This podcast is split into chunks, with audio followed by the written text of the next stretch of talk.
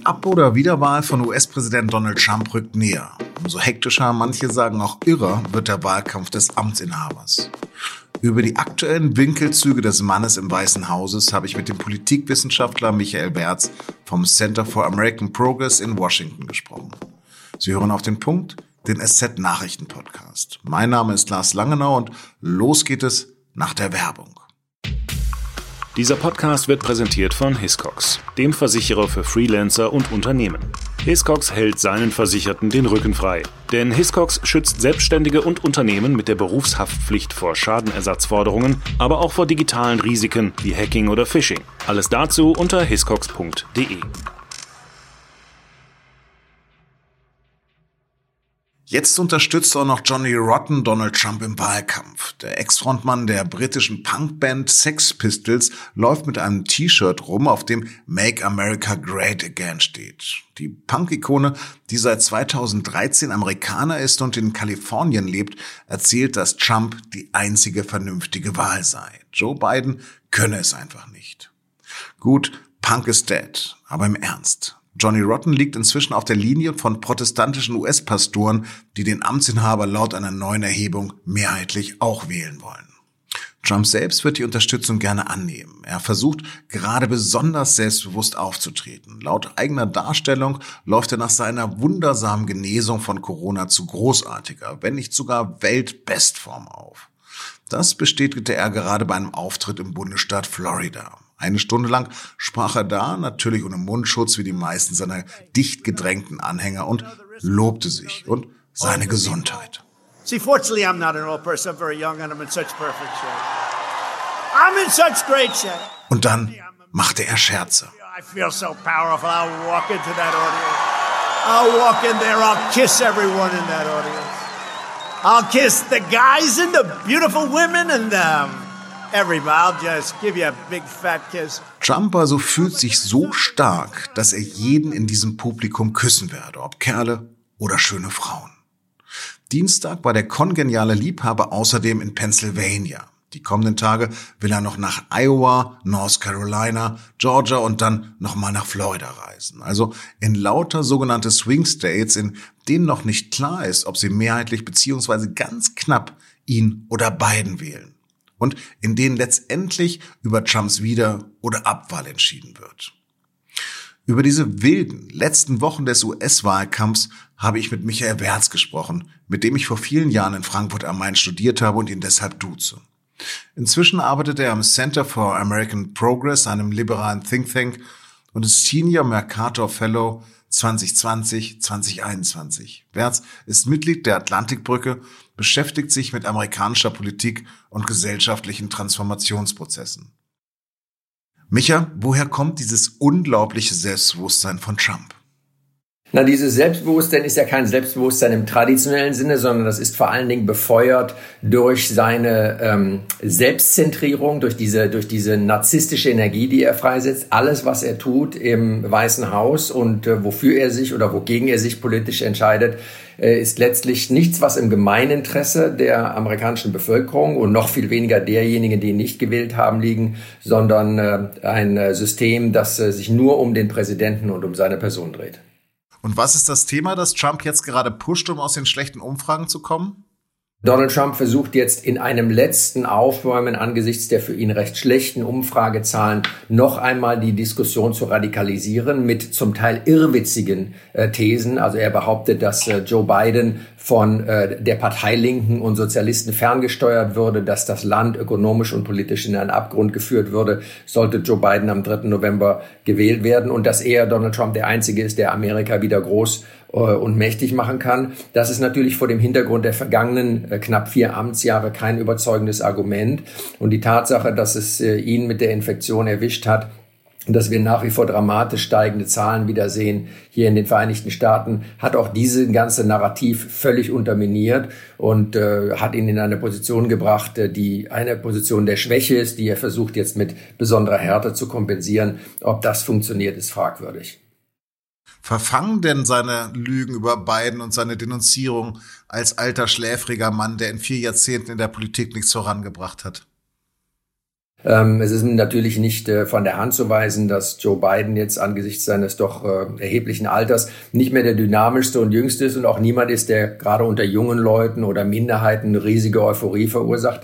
Aber diese persönlichen Angriffe funktionieren nicht. Und äh, das, was auch in der Debatte in der vorvergangenen Woche zwischen den beiden sehr schlecht ankam, war eine Situation, als Joe Biden über seinen verstorbenen Sohn Bo, ein Kriegsveteran, sprach und Donald Trump ihm ins Wort fiel und sagte, dein anderer Sohn Hunter war doch aber auch kokainabhängig.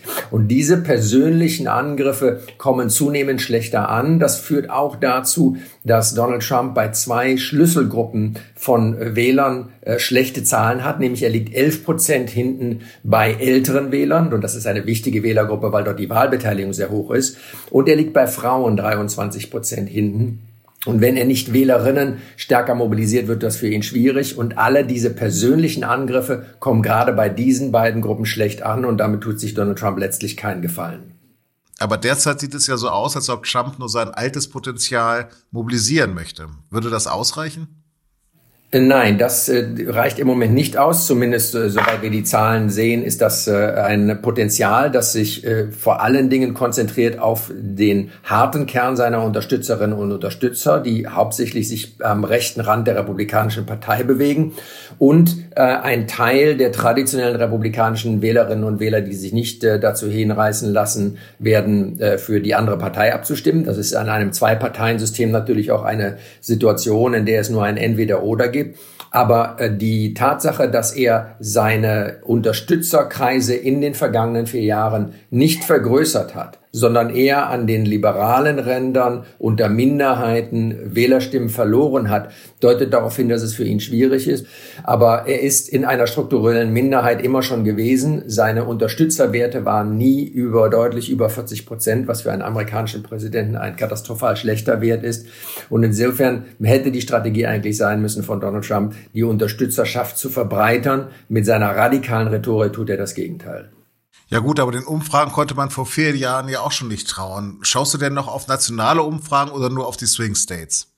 Die äh, Umfragen vor vier Jahren waren in der Tat lagen daneben in einer ganzen Reihe von wichtigen Bundesstaaten, also in den sogenannten Wechselwählerstaaten.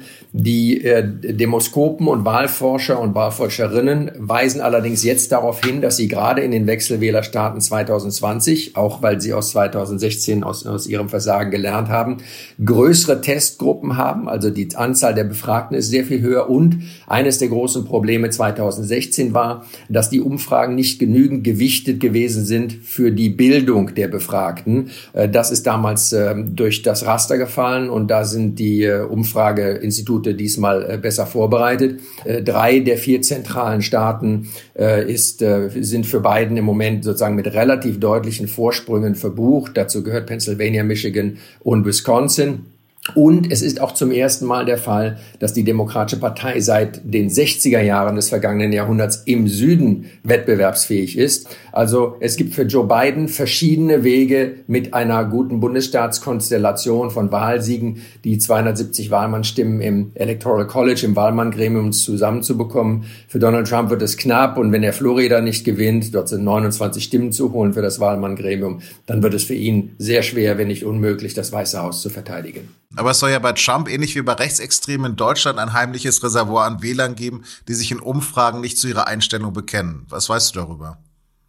Das ist richtig. Auch das war 2016 ein Problem, dass sich viele nicht wirklich getraut haben zu sagen, dass sie äh, für Trump abstimmen werden. Das hat sich verändert, weil die Identifikation mit Trump innerhalb Teilen der Republikanischen Partei sich verhärtet und verstärkt hat.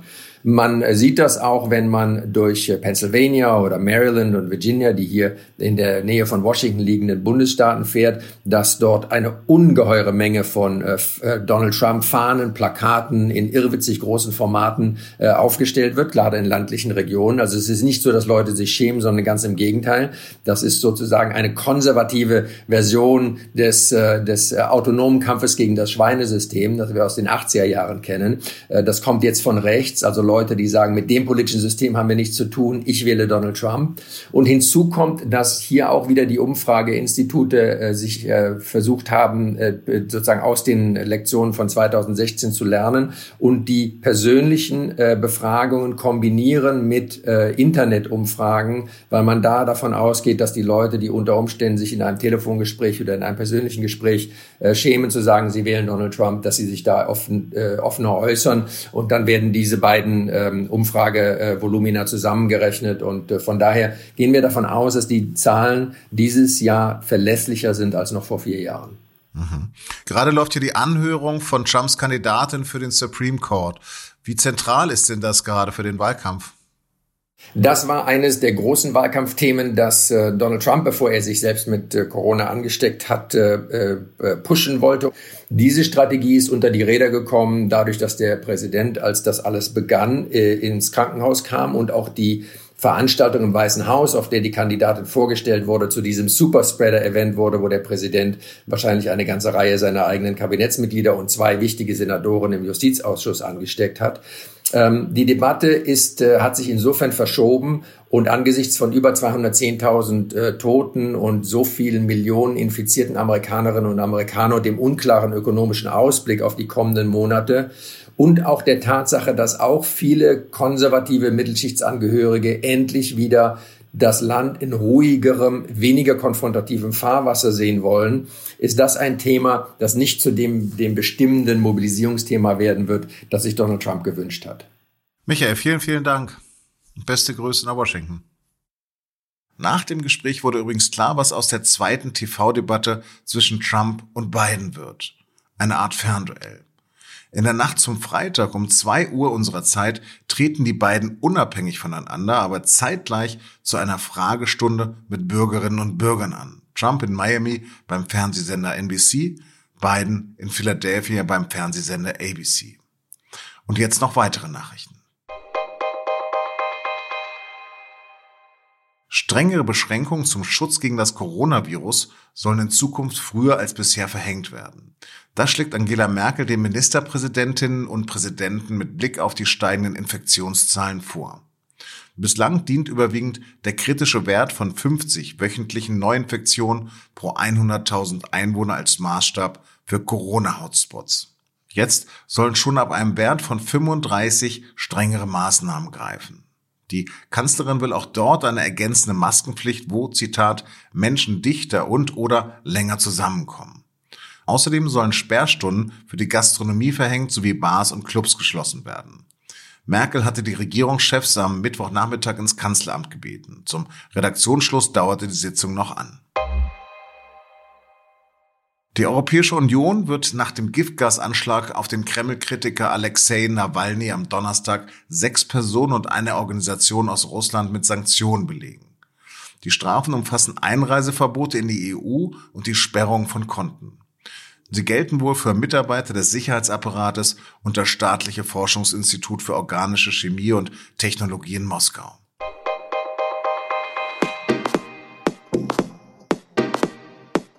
Den Bäumen in Deutschland geht es schlecht, sie sind krank und ganze Wälder sind bedroht. Was das für Folgen hat und wie man das Waldsterben stoppen oder zumindest bremsen könnte, darüber spricht meine Kollegin Marlene Weiß in unserem Podcast Das Thema. Sie finden die Folge auf sz.de-das-thema. Das war auf dem Punkt. Redaktionsschluss war 15.30 Uhr. Danke fürs Zuhören und bleiben Sie uns gewogen.